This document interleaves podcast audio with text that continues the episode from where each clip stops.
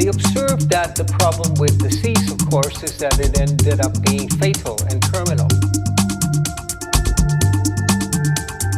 So they set about to cure and to heal death itself. How do we escape from the grip of death?